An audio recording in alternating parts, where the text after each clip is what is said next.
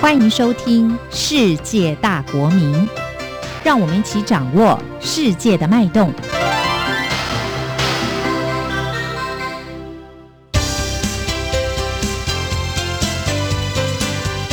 公民新世界。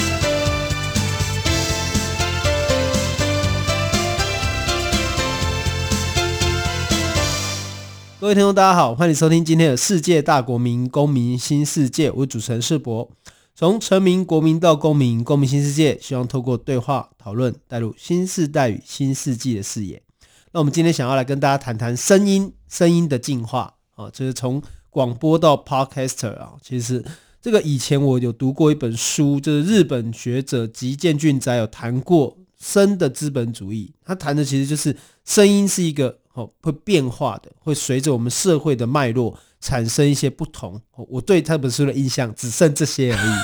哦，但是我们今天呢，这个邀请到的来宾是我们的林依兰，她是专职妈妈，也是我们兼职广播节目的主持人。Hello，大家好。我们请依兰喽来跟我们大家聊聊看，就是说，其实今年最夯的其实是伴随着这个武汉肺炎，或者说伴随这个疫情，哈，伴随大家被隔离的状态下。其实 Podcast 在今年是越来越夯，越来越红。嗯、那其实 Podcast 也等于是一种声音，也是网络的广播，也是一种广播的自媒体化跟多元化的一个现象哦。所以这个事情哦，应该可以说已经是一个浪潮了，非常非常大的浪潮，哦、就是已经无法阻挡。是、哦，而且也确实就真的开始改变了人的生活。嗯，哦，因为你在通勤哦，你在这个生活上哦，你都有一些不同的选择。所以，我们想请宜兰来跟我们大家一起聊聊，看说这样的一个 podcast 的浪潮哦，对于我们目前的广播生态会有什么改变跟启示哦？所以，宜兰要不要先跟大家讲一下？因为你毕竟。这时候我们还是要把立场先讲清楚啊！大家这个时候现在是个广播人呐，哈，所以要不要跟大家聊一下，你在什么情况下会进入这个广播这个行列？其实我现在呃，我主持节目到现在是五年，那呃，最早开始其实是二零一四年的时候，你是前辈呢？哎、欸，我是前辈，五年就我五倍啊！我我以前只有主持一年多一点点。哎、欸，不要这样子，因为其实比起更多前辈，你知道 你知道吗？我们真的太太嫩了，但。因为呃那时候是二零一四年，他还刚刚好呃就是应该是柯文哲那那选市长的那时候，对，那大家因为真你也帮了一把，哎对，对，应该是说那个时候呃有一些呃小党，那他们希望说可不可以来。这个做一些返乡投票、青年返乡投票的活动，这样子。那我刚好机缘之下就进去这个团体，还就做了这个活动。那这做了这个活动之后，其实就会上各大电台去做宣传嘛。对，那那个时候去做这个宣传之后，哎，好像就是刚好我的东家，对，我的东家老板就觉得，哎。还蛮有意思的，他觉得有一群年轻人竟然在做这件事，对，那刚刚好那时候柯文哲打的是一个非典型的选战，所以那时候想说，哎，好特别哦，竟然可以因为网络的声量，透过网络，这个选战已经是打到空中了，你知道吗？就是那种空空战打法，所以有点颠覆。呃，很多老一辈人的观念，所以他想说，我的老板就想说，哎、欸，那要不要来做一个关于年轻人的节目？那那个时候，哎、欸，小妹我还算年轻啦，就是现在还是现在，谢谢谢谢，就是巴结一下，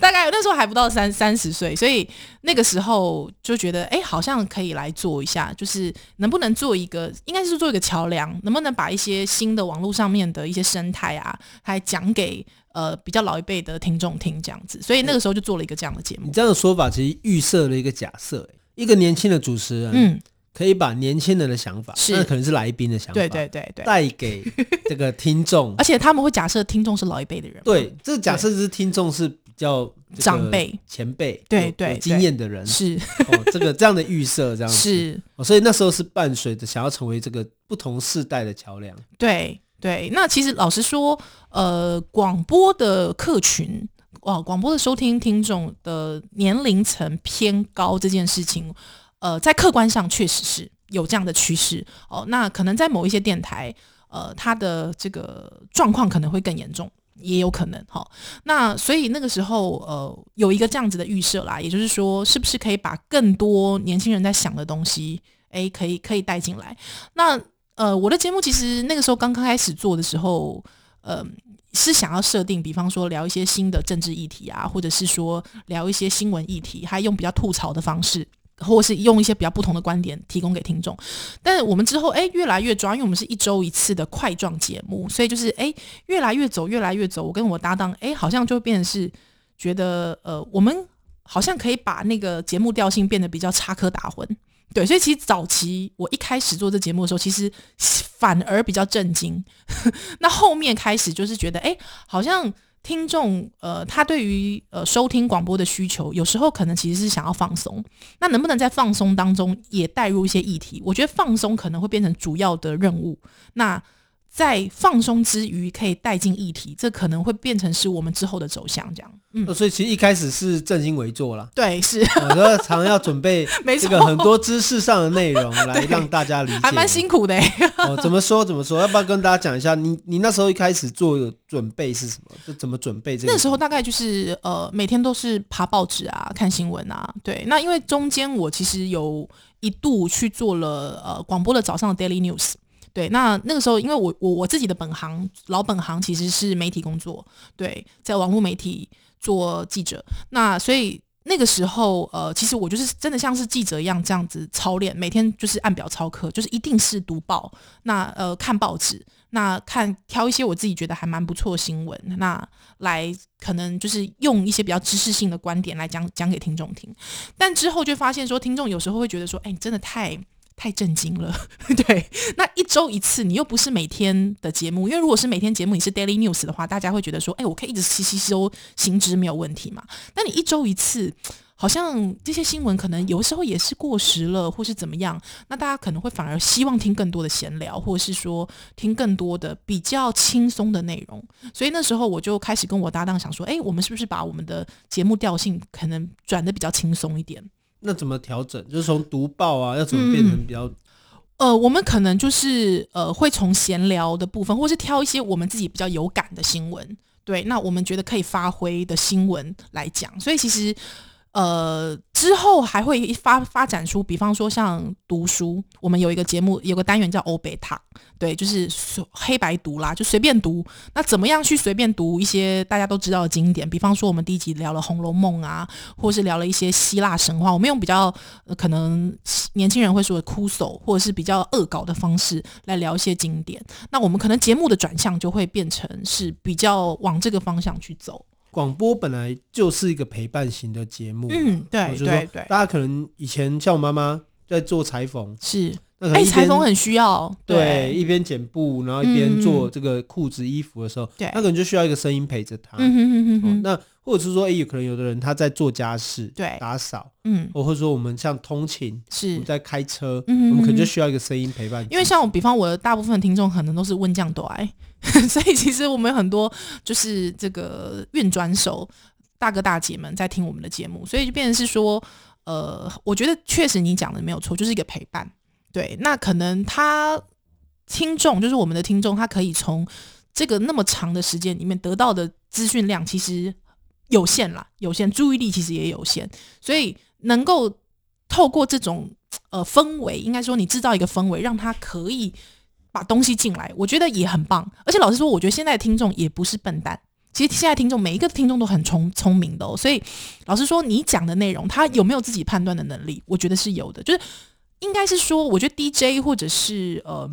一个广播人，我觉得不用一直想说我要灌什么知识给大家，其实不不大需要。因为我觉得听众他自己有一套他自己的呃思考逻辑，他也知道你现在在干嘛。所以老实说，我觉得已经跟那种过去大家想说啊我。哎，电台没没有啊？那种那种想法其实已经不大一样了啦。对，其实观众跟电台主持人的关系，它是有个不同类型的。没错哦，比如说以前有的偶像崇拜型的，是哦，就是可能有个形象哦，可能让听众都非常喜欢他跟仰慕他。对，这是一种类型。是。那现在可能还有一种可能是导师型的，嗯，哦，他就启发。对对对对对对，有点天启式的哈，让让听众觉得如沐春风。嗯嗯嗯。那还有一种是就是哎，那就是。同同伴、同伴陪伴，就是我们就是跟你聊天，对，我跟你分享时事，也不代表我比你聪明，嗯，只是说大家提出这样的话题，看法，大家来交流看看，对，是啊，所以你你有坐计程车被发现过吗？有，因为我声音还算好认，还有我其实遇到了蛮多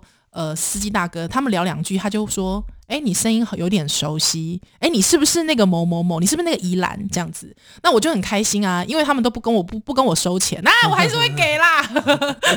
但是我曾经就是坐过一个呃计程车，他直接反驳我，他就说他早上听了我的 Daily News，他觉得我讲的东西他不同意，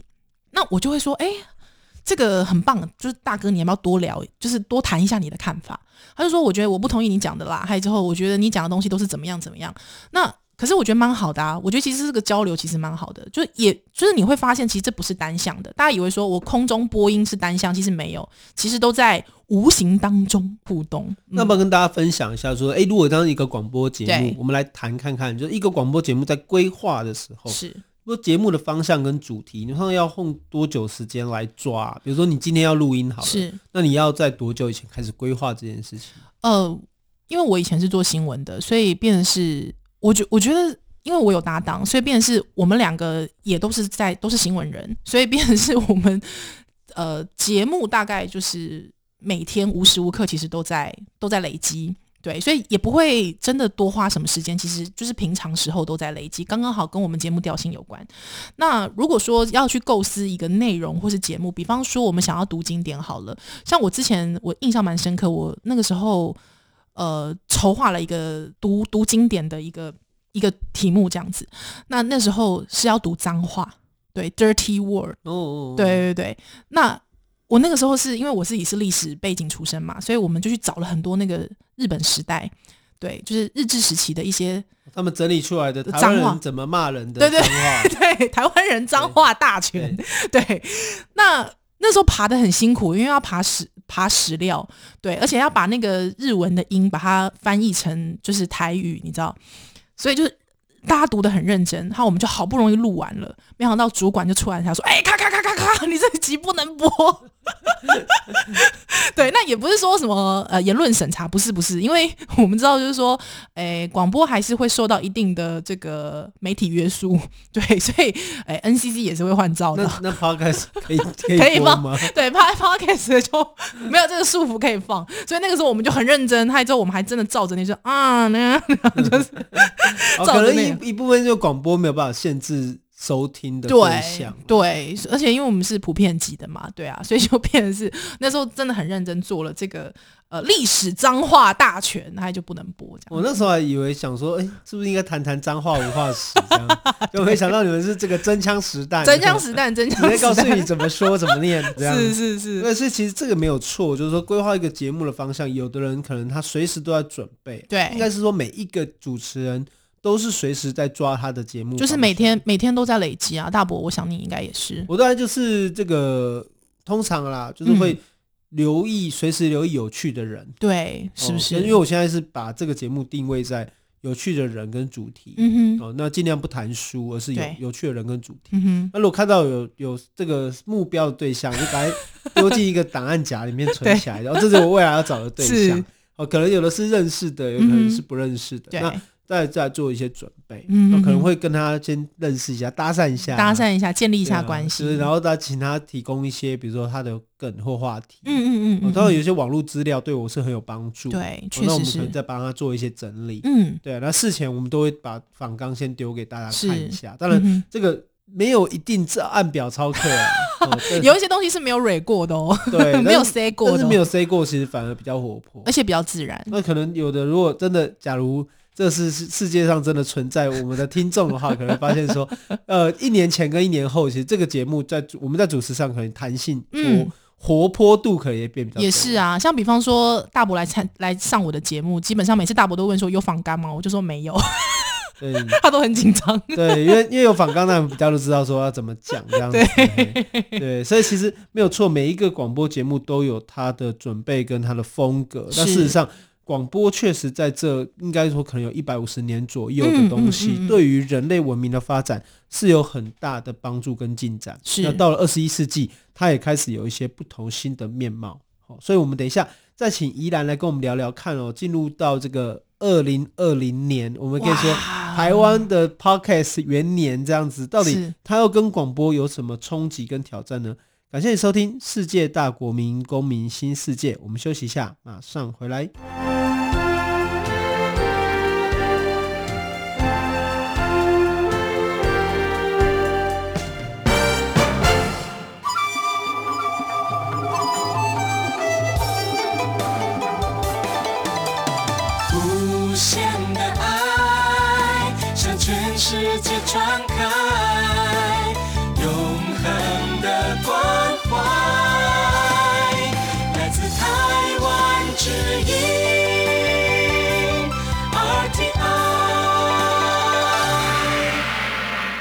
各位听众，大家好，欢迎你回来《世界大国民公民新世界》。我们这一集邀请的是专职妈妈，也是兼职的广播节目主持人林依兰，来跟我们大家谈谈广播跟 Podcast。Hello，我是依兰。哎，依兰聊一下哈，你有没有在听 Podcast？有，在生小孩之前比较常听，哦、生小孩之后人生就毁了。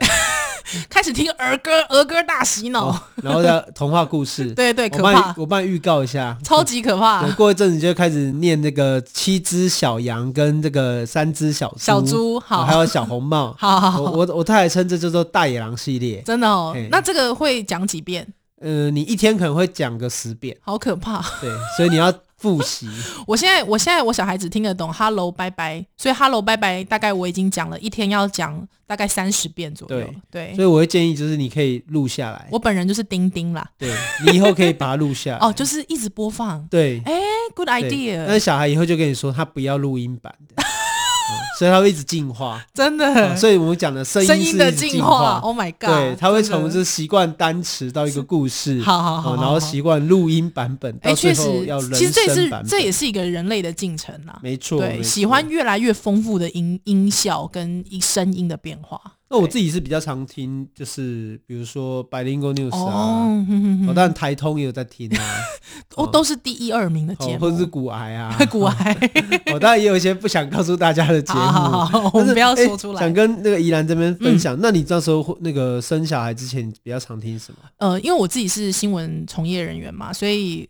一开始都是听转角国际，转角国际其实做蛮早的，大概已经做了一两年喽。对，所以大家会觉得说，哎，Podcast 是不是最近出来的？其实不是，其实 Podcast 台湾 Podcast 其实经营者很长期耕耘的人，其实很早很早就在做了。对，那只是说刚好疫情的关系，让可能大家就是关在家里，那哎，可以听到 Podcast 的机会变多了，所以大概是。这个浪潮，大家开始注意到 Podcast，可是其实早期耕耘者其实蛮早就在耕耘的了。嗯，对，其实不管是这个广播或 Podcast，它距离没有那么远。对啊，其实是。比如我们知道 Kelly 他们其实早期也在广播电台。嗯。哦，对，像比如说百灵国，其实最早是广播电台，之后他们呃最后离开嘛。那他们其实有蛮多节目，包括我自己的节目，也是呃从就是广播之后会把它上载到云端上去。我这边要跟大家广告一下，是因为其实我们央。广的这个节目啊，好，其实，在 Podcast 上面都看都收听得到，听得到，嗯，哦，其实这也是一个这个界限之间其实并没有那么壁垒分明，没错，没错，尤其是说，哎，在这个不同的节目的运作下，其实广播跟 Podcast，依然你觉得有什么差别吗？我觉得广播，呃，广播跟 Podcast 其实差别，其实应该。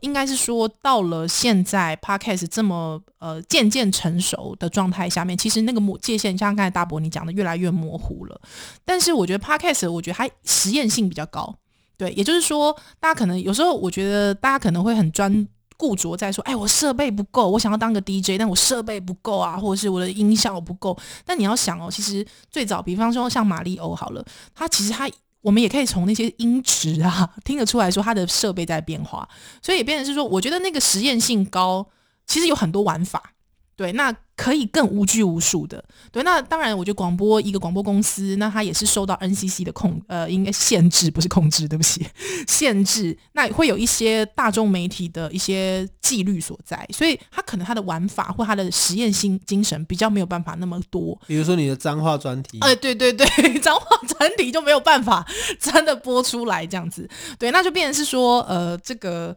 虽然说会有这些限制，但是其实还是会有一些相同之处。对，所以比方说像现在很多广播，他们会把自己的节目上载到 Podcast 这个云端的空间上面。那 Podcast 它其实是可以下载的嘛，所以其实你也可以留着慢慢听。它不像广播，就是哎，好像烟消云散的这种感觉。对，所以其实呃，大大家其实有时候我知道现在就比方说那个车子的那个蓝牙蓝牙连线，其实很多人都可以在。一边开车的时候一听一边听 podcast 了，所以你说那个界限上面，其实我觉得没有这么明显，但当然还是会有一些根本上的不同啦。刚刚刚有提到那个嘛，《生的资本主义》这本书嘛，其实他有提到一个广播有个特性，是消逝性了。对，我就说你这时候听了，嗯你其实可能很难回头再去听，再回去找了。呃所以过去其实听广播的人可能都有一个很这个大家共有的经验啦，就是说，哎，你一定要在某一天的某一个时间锁定那个频道。而当大家都在那个时候锁定的时候，其实共共同体就形成了。是，哦，那但是当然换个角度来讲，随着科技的改变，嗯，大家可能不用一定要在那一个时间跟着这个节目，对。哦尤其是 podcast，它可以随时下载下来，哦需要听的时候听，对。而它也会形成一个社群。没错。哦，那个社群其实跟过去的这个广播节目主持人的粉丝，嗯呃，一样，他一样是充满着就是内聚性的。对，其实大家会讲说，podcast 的那样子的一个节目形式，有一点像是声音版的 YouTube。对，所以就是，其实我现在已经看到很多粉丝已经就位了，就比方像台通啊，或者是像转角国际也有啦，或者是像百灵国，很多很多的粉丝他们会各就其位的，他们就说教徒啊，对有一点信众像是。信众有点像是，有点像是，但是我觉得这个这个现象其实也蛮好玩的，就代表说，哎，广播过去可能像我，比方说，可能我过去也会听一些节目，那这些广播节目你一定会有自己喜欢的主持人，那可能你会透过写信，那现在不一样，现在网络可能透过脸书啊，或者是 IG 啊，还可以做互动的。对，那些现在广播好像我听到有一些 DJ 他们也是会直接喊话虾有没有？就直接说，哎，今天现在谁谁谁在线上，谁谁谁在留言。对，所以其实我觉得有了网络之后，真的广播跟 Podcast 的距离其实没有大家想的这么的壁垒分明啦。对，嗯其实其实所有新的事物都建立在既有的基础之上。对，哦，那么其实。也是互相跟交交汇跟交融的。但不过大伯，因为既然我今天来到了央广，所以我是不是要帮广播电台说几句话？也不是，就是说，呃，广播电台其实它还是有它的及时性在，因为现在我们知道 Podcast，呃，目前我所知台湾是没有直播的啦，对对，是没有直播的嘛，所以就变成是说，如果有一些比较重大的新闻事件，其实我们大部分还是会依赖广播比较多。对，那像比方说，呃。我我讲个比较残酷的面的，好了，比方说有天灾的时候，比方说之前的这个台风，那台风好了，来一个大大停电，那大停电好不能上网了，手机没电了，或者是网络这个基地台被 摧毁了，那这个时候其实广播因为它是无线电波的发送，所以它还是呃会比这个呃不管是 Podcast 或是其他的网络的沟沟通工具来得更快。对，所以便是，我觉得广播在某个时候，它还是具有蛮关键的地位的啦。所以刚刚有讲到，应该说及时性啊，及时性啊，哦所以一个及时性，因为目前的 podcast 比较像是节目，对，就它是一个一个节目，嗯然后一个一个专题好了。那不同的专题可能有不同的面向。是，哦，那在这个面向里面有衍生出不同的主题对来跟大家分享。嗯，哦，但是确实在及时性上，还是广播比较重要。对啊，还有就是它的这个呃发送的方式，无线电波，这个就是比较没有办法透过，就是除非真的是整个山山上的机台被摧毁啦，但是这个这个频率可能跟比方说你广布的网络啊或什么的，它的不可替代性其实也是蛮高的。所以其实也可以看得出，说当人的这个讯息的传递有不同的管道，对有不同的路径的时候，其实我们很难说哪一个路径会被哪一个路径完全给取代是是当然它可能会有一些比重的调整或偏废，确实或者是或有双轨并存，对，但你很难说电波会消失。嗯哦虽然即使网络光纤、这样的传递非常的迅速，嗯但是电波这件事情或电波这个管道，其实它应该也不会消失。对，就是说每你走路可以到，坐捷运可以到，开车也可以到。那每个人选就是一个选择嘛，选择的方式不一样。对，那如果今天道路摧毁了，你可能还是只能透过步行。那我觉得步行啊，也是一个可到达的方式啊。那你怎么来看呢？就是说，这个嗯随着 podcast 的发展，对哦就是说，哎，不同的广播节目其实、呃过去广播节目有自己的粉丝，嗯比如我在读那个那个摇滚乐啊，啊，哦，那一本书里面其实有提到，哦，那时候就会这个不同的主持人，嗯哦就会产生了自己的粉丝，会竞争哦，哦，会对会讨论不同的是话题，甚至哦，随着广播节目，然后有衍生对于歌手的喜好。嗯哼。哦，那其实 podcast 也是这样嘛？对，当然就是说，podcast 我觉得它更去中心化了，就是说大家可以选择自己喜欢的东西，那自己喜欢的内容跟自己喜欢的主题来呃来来 follow。我觉得其实过去广播其实就是已经会有粉丝嘛，跟随着某一个主持人。那现在可能是大家会跟随某一个议题，那喜欢这个主持人，他喜欢这个议题。像比方说，可能在国外有更细致的，比方说，哎，如何泡咖啡。可能一个泡咖啡怎么样泡咖啡，有一群咖啡爱好者，他们就会自己形成一个社团，还自己在自己的节目上聊怎么样咖啡，怎么样泡咖啡，哎，它可以变成一个很久很久的节目啊，对，很长青的节目。所以，变成是说，台湾现在的 podcast 还在发展自己的子题当中，那我觉得未来其实是还蛮可以期待的。对，而且我觉得刚刚提到，就是说这个。Podcast 它有个特征，它实验性比较强。没错，没错，没错。我就说，它是音质可能不见得一定要那么好。对。哦，或者是说它可能也具备不同的话题性。嗯嗯。那也比较不受限制。对。哦，那所以你会怎么来看？就是说，它跟广播会是一个互补的关系吗？还是说它就是一个并轨？嗯，这个我觉得我还在观察，对，我不想得罪人，不是，应该是说，呃，我觉得还在观察啦，就是说未来会有怎么样走向。那毕竟现在 Podcast 它的这个应该是说获利模式还没有办法变成一个常态性的获利模式，虽然现在已经有看到几个 model 出来，但是还不是那么常态。那我觉得这也会影响到 Podcaster 他们自己是否能够继续投入的一个很大的关键，因为像我自己，呃，我自己也有一个。创了一个关于这个亲子的 podcast 节目，对，叫做温刀超有事，顺便帮顺便广告广告一下。对，那这个亲子家庭比较偏向亲子跟家庭的节目，其实说实在的，在没有澳元的状况下面，那你要去找来宾，找一些专业人士来聊，可能育儿啦、教养啦，或者是两性啊，确实，我觉得在这个门槛当中，还有设备。就是刚才大伯提到设备这件事情，确实真的是一个蛮高的门槛。那也是一个呃，如果说是个业余业余的广播人或者是 podcaster，他要来经营的时候，我觉得他会第一个遭遇到蛮辛苦的状态。哦，所以其实也是说，这个录个一集，对，哦，录个两集，跟要录十集、跟二十集、跟两百集，可能对，长期的长期的耕耘上，它相对的投入资源的需求上也会有一些不同。对，没错。但是我觉得。我自己是比较乐观呐，嗯、哦，但是我们这个时候也是说这个面面俱到，对啊，因为我觉得这个实验的性质的东西，其实它对于大家是一个不同的尝试，嗯，确实是，不只是我不一定一定要靠脸蛋，对，我不一定一定要靠歌舞，是，我可能也是靠过声音，嗯，透过声音的变化，对，透过交流，对，哦，对话，因为我发现，哎，很多 podcaster 他很在意的其实是大家的来信，嗯。来讯对，然后做一个互动，是一方面很拖时间，他一方面是说其实很很适合让。彼此的意见是可以，嗯，就不是一个单向性的，对，它不是单向的，啊，所以我觉得这个也是一个我觉得蛮期待的啦，嗯，因为很多东西可能就像你说的，是，呃，所有这个世界需要很多沙盒啦，对，sandbox，对，就是说我们需要一些空间让新的东西可能产生，而且我觉得有没有可能传统广播在 podcast 这样的刺激之下，有没有可能会有更多不一样的变化？因为像我知道，其实很多传统的呃广播主持人，他们其实也一直在进进到 podcast 里面，那有没有可能因为受到这样的刺激，它自己会有一些变化呢？还有没有可能会产生一些化学的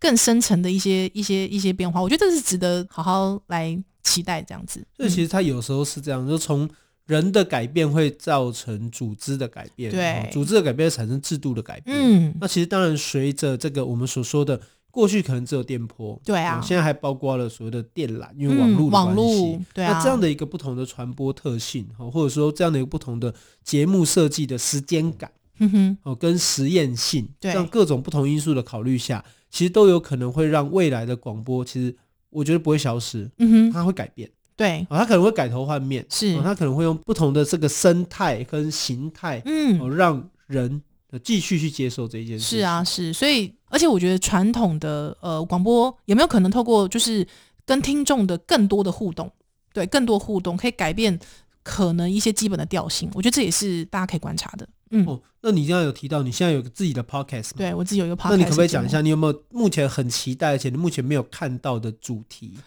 哎、欸，我自己因为我自己现在在学习母语 台语啦，嗯、所以我我蛮期待有一个全台语专台语的节目，我就是我很希望可以听到的。对，那这个节目当然我觉得可以有什么样的变化啦，还有之后教学啊、教育啊，我觉得这个我都还蛮希望有有有志者可以赶快投入。好，那我们今天很高兴邀请到宜兰哦，来跟大家聊聊，就是说，哎，这样一个声音的进化，其实也是人类文明的进化。我是主持人世博，很感谢你的收听，《世界大国民公民新世界》，我们下周再见，拜拜。